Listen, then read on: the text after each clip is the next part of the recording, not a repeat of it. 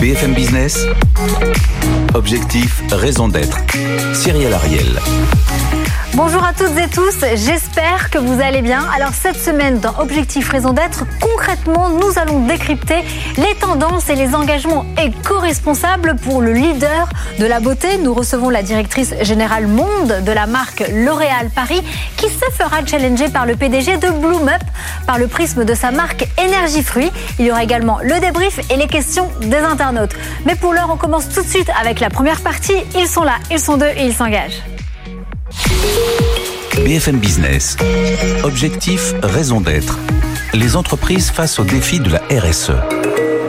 Et nous sommes ravis. Cette semaine, nous allons parler des enjeux de la cosmétique sur ce plateau. Nous sommes ravis de la recevoir, pour la deuxième fois Delphine Viguier. Bonjour. Bonjour. Vous êtes la directrice générale monde de la marque L'Oréal Paris. Vous êtes à ce poste depuis plus de 4 ans. Vous avez reçu l'année dernière pour parler des engagements des femmes. Et cette fois-ci, on va parler d'éco-responsabilité avec votre marque phare. Cette semaine, de nouveau en plateau, Challenger pour la deuxième fois également, c'est Maxime Finaz. Vous êtes le PDG de Bloom Up et vous avez notamment votre marque Énergie Fruits. Et ce qui est intéressant, c'est que vous êtes un ancien L'Oréalien.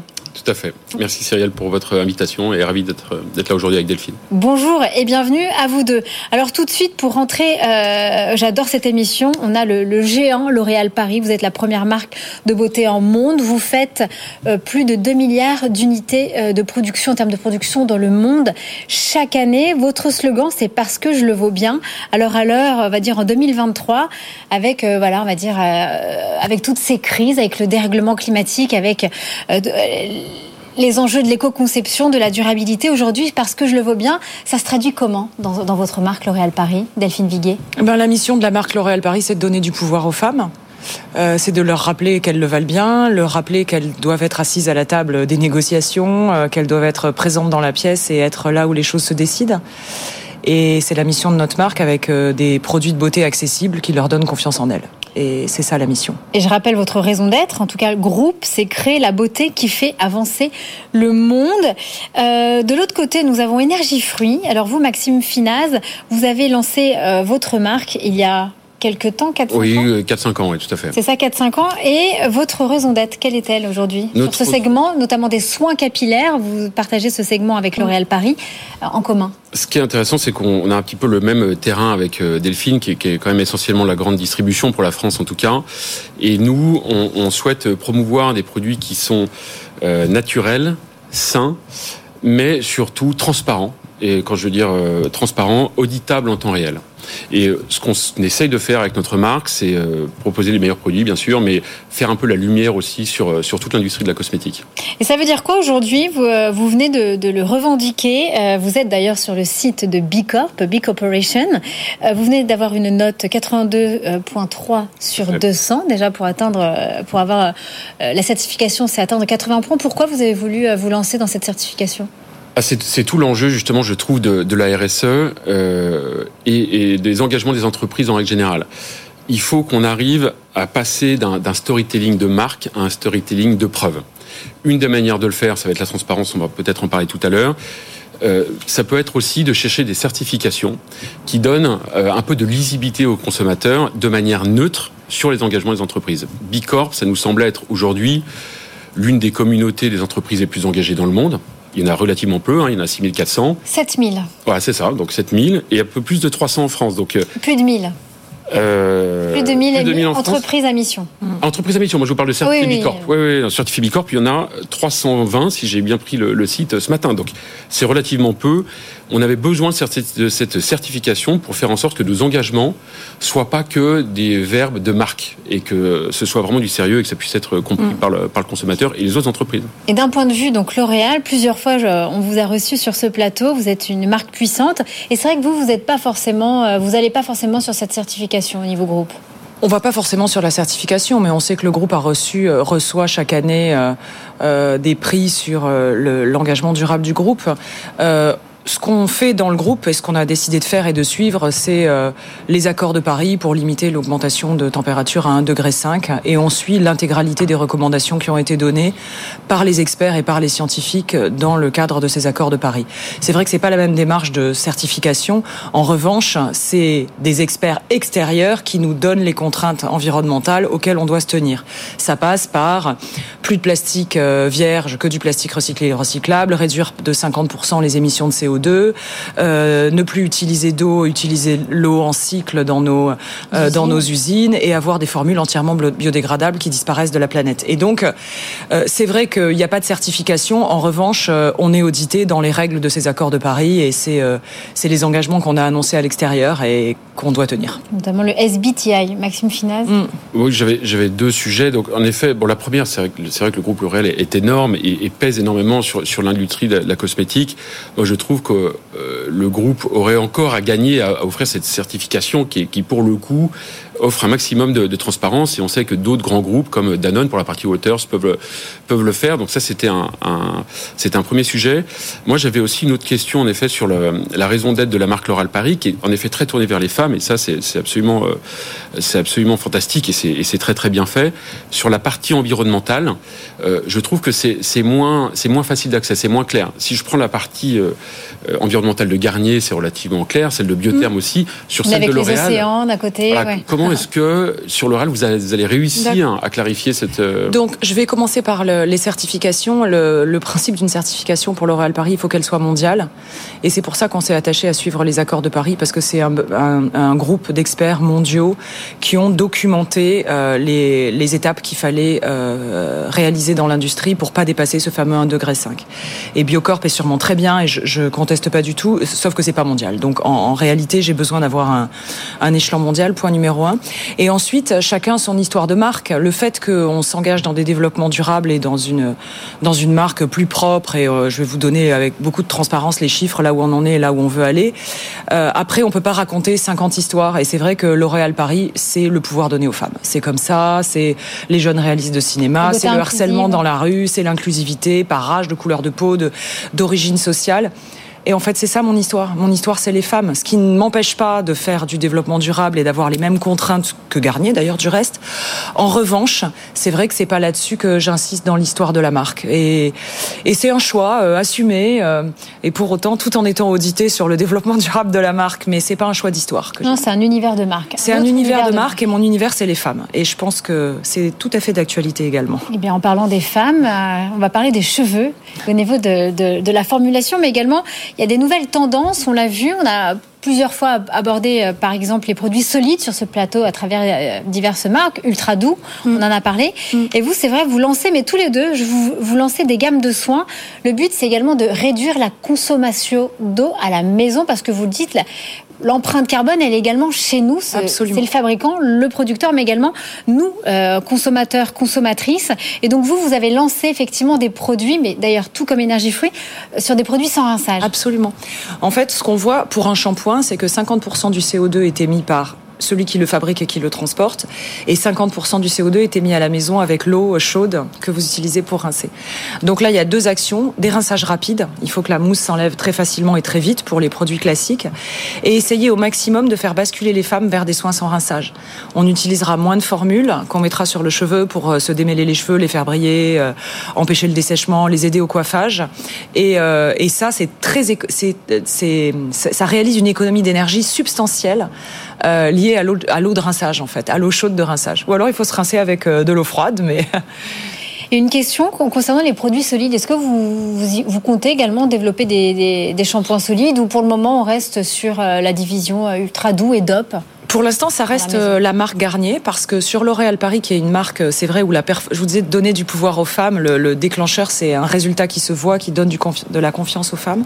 J'ai pas réussi à faire des shampoings solides qui arriver à un niveau de cosméticité et de qualité qui était suffisant pour les consommatrices L'Oréal Paris.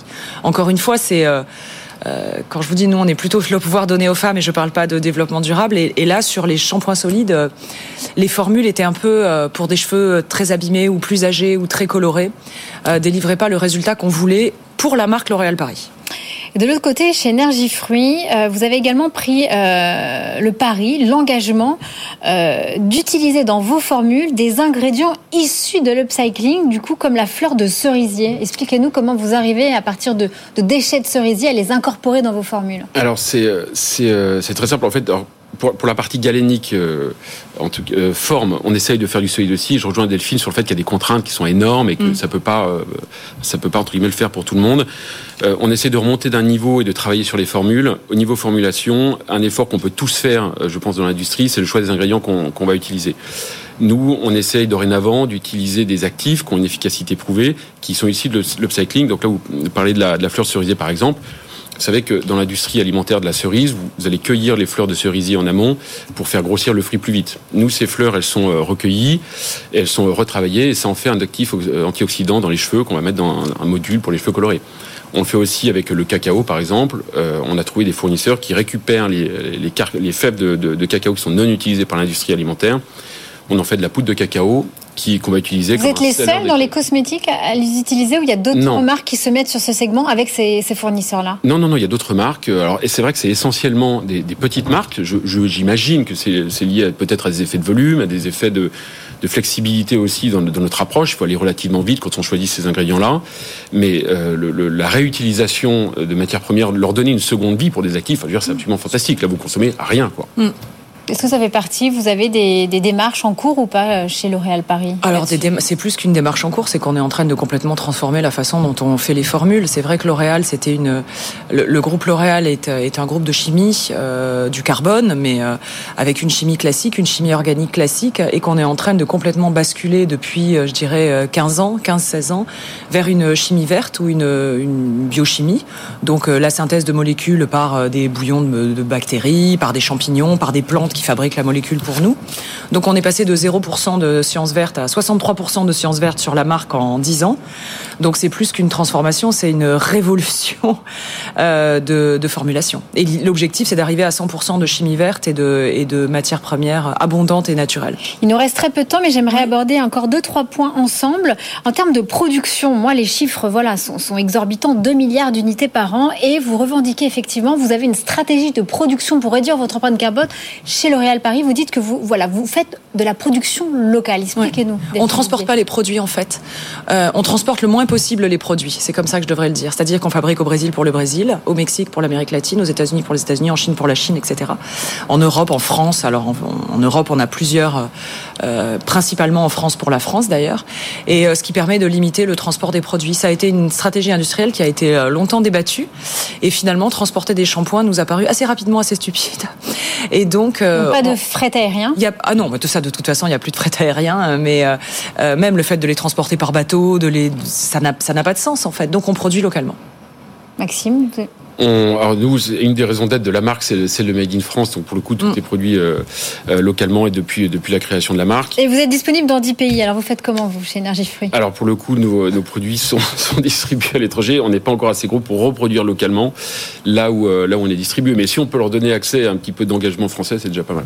Une question également qui est très importante. Donc c'est la production, la consommation et aussi le recyclage. Absolument. Quelles sont vos stratégies? Parce qu'en France, on est peut-être euh, parfois en avance mais comment vous faites Vous distribuez dans une centaine de pays? Quelle est votre stratégie de recyclage dans, suivant les pays? Parce qu'on n'a pas tous euh, ces, alors, ces innovations. Alors, c'est pas facile parce que vous devez vous avoir les, le maximum de contraintes pour être sûr que vous êtes recyclé dans tous les pays, ce qui est quand même globalement aujourd'hui euh, vraiment euh, euh le sens de l'histoire. Euh, L'objectif, c'est d'avoir un produit qui est 100% recyclé et recyclable. Donc, plus d'utilisation de plastique vierge. À horizon 2025, on va être à 100% de plastique recyclé. Là, aujourd'hui, je suis à 53, donc euh, il reste 47% mais on est, on est en bonne voie, et que l'intégralité des packaging soit recyclée sans être triée, donc à jeter facilement dans, le, euh, dans une poubelle de tri plastique. Donc on a changé euh, tout, les plastiques doivent être transparents pour être détectés sur les chaînes de triage, doivent avoir une certaine taille. Il y a, là aussi, on a complètement changé nos...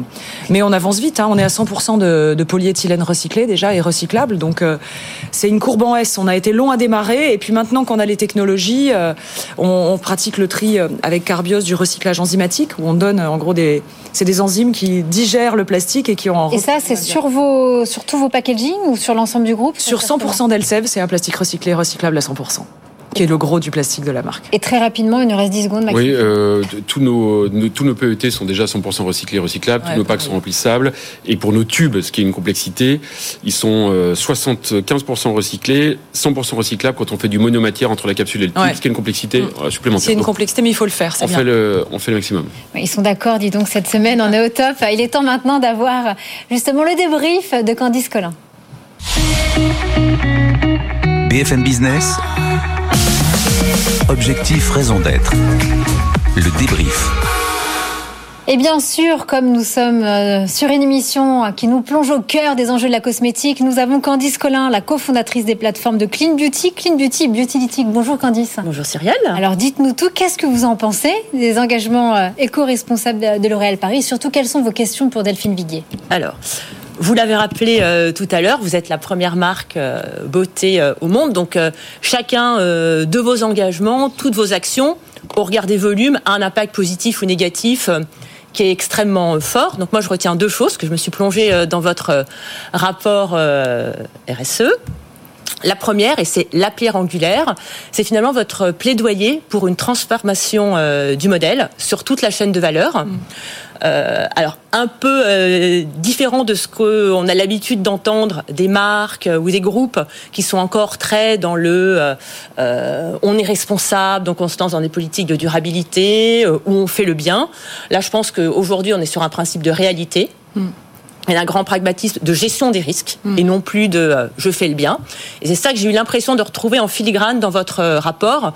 mais je vous poserai des questions après à ce sujet. Donc pour moi, c'est essentiel cette transformation du modèle sur toute la chaîne de valeur. C'est mm. une industrie pétrochimique à mm. tous les étages. Elle n'a pas vraiment d'autre choix que de se transformer si elle veut continuer à créer de la valeur. Le deuxième point, c'est une des manières d'y arriver. Donc la science, c'est votre... Euh, oui. Voilà, c'est ce que vous êtes hein, euh, profondément, et notamment les green science.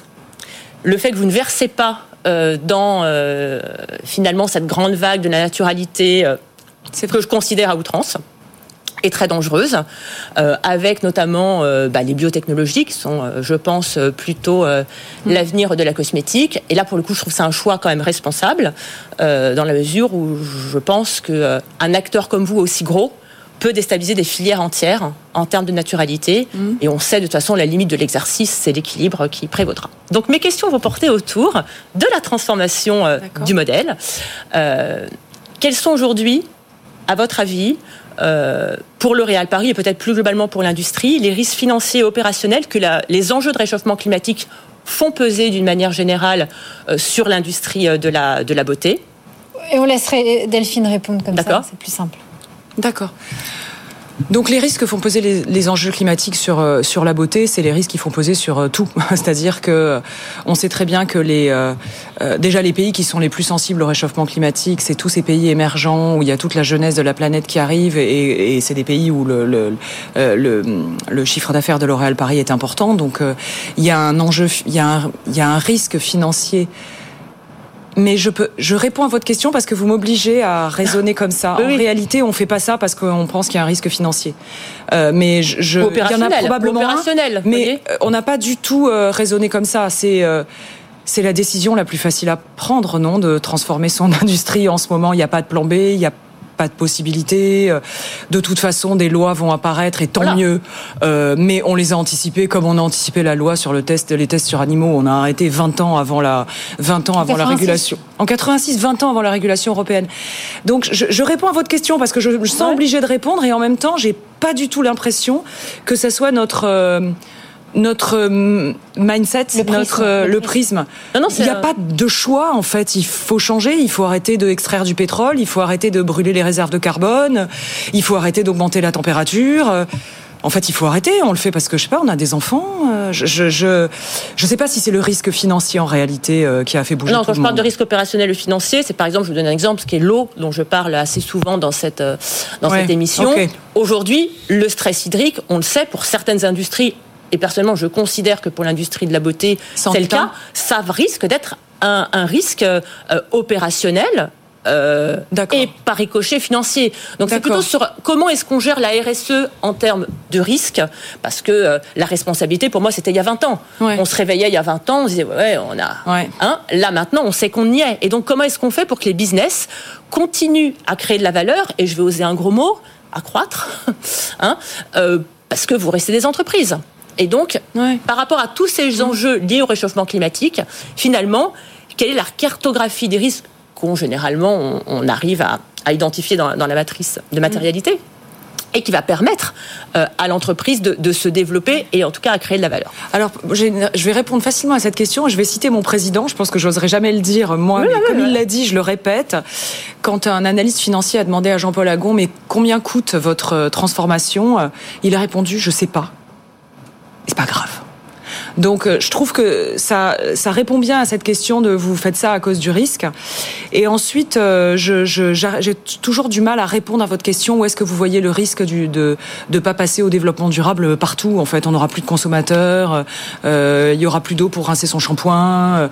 Euh, les, les, les, pays, l'Afrique, l'Inde, l'Asie du Sud, qui sont probablement les zones les plus touchées par le réchauffement climatique, et l'Amérique latine, auront d'autres priorités que d'acheter de la cosmétique. Mais je pense que c'est c'est une perspective qui est, on en est, c'est trop long terme. Il faut, il faut, enfin, c'est trop grave. On n'en est pas là. On, veut. Euh, on veut pas arriver là. C'est pas ça qui nous motive. C'est pas le schéma catastrophe. Voilà, c'est ça que je veux vous dire. C'est pas catastrophe, mais bon, vous êtes une entreprise en plus cotée, donc vous gérez obligatoirement. Et ensuite, euh, augmenter les volumes. Eh ben, vous augmentez les volumes en réduisant la taille des produits. On va réduire de 25% les bouteilles, la quantité de plastique dans Elvif en faisant des bouteilles toutes fines, toutes plus petites, plus compactes.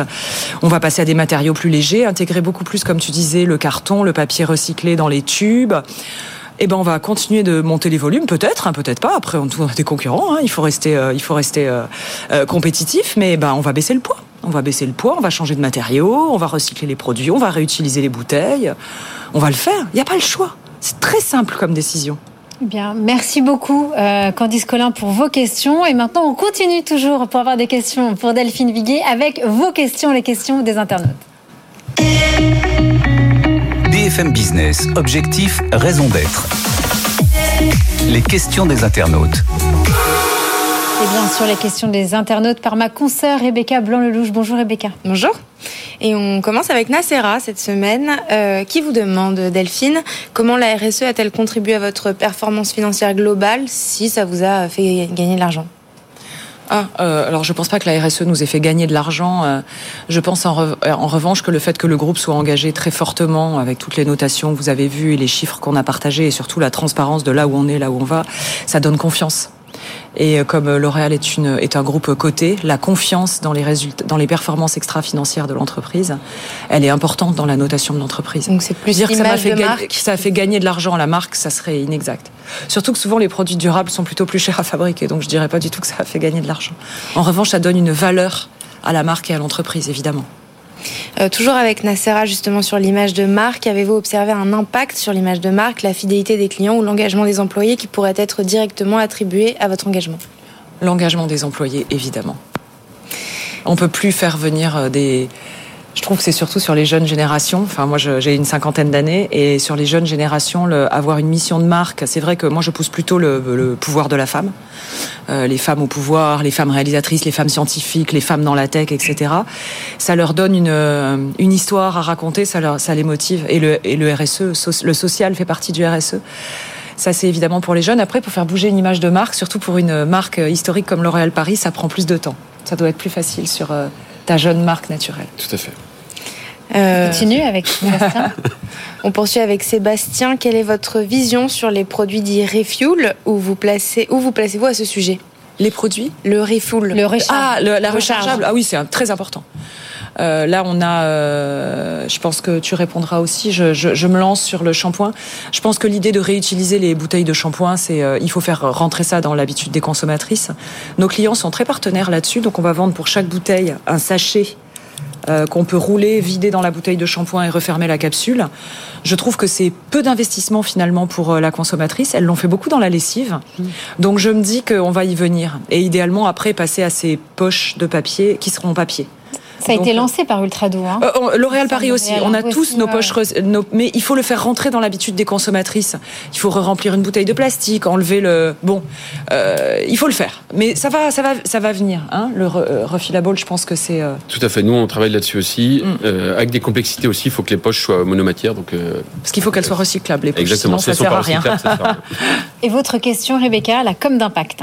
à travers tout votre plan de communication, quelles actions mettez-vous en place pour séduire votre communauté et sensibiliser au sujet d'impact social et environnemental également On communique relativement peu sur nos engagements RSE environnementaux. On le fait, on le publie euh, dans le Progress Report, on communique très peu dessus parce que c'est pas c'est pas l'histoire de la marque et encore une fois je répète je suis sur le pouvoir donné aux femmes donc on communique peu dessus. En revanche, la notion de transparence est importante. Donc on a euh, sur tous les produits qu'on commercialise un score de A à E qu'on a partagé avec l'ensemble de l'industrie, avec nos concurrents, euh, partenaires et autres industriels. Et donc la consommatrice peut choisir dès aujourd'hui de ne plus acheter un produit de la marque L'Oréal Paris parce qu'elle considère que son impact, quand il est mauvais, il est à eux. Heureusement, on n'en a pas beaucoup, mais enfin on en a quatre. Euh, elle peut choisir de basculer sur un shampoing qui sera noté A ou B. Euh, donc on a une, il y a une notion de transparence quand même dans la communication, mais euh, on donne du pouvoir aux femmes aussi de choisir. Beaucoup de, femmes dans cette émission, dont sur ce plateau et dans les, les, engagements. Merci infiniment à tous et toutes. Surtout, merci beaucoup Rebecca Blanc-Lelouch, Candice Colin, Maxime Finaz et Delphine Viguier pour cette émission. J'espère qu'elle vous a plu. Je vous donne rendez-vous la semaine prochaine à même heure au même endroit. D'ici là, prenez soin de vous et merci à tous. BFM Business. Objectif, raison d'être. Les entreprises face au défi de la RSE.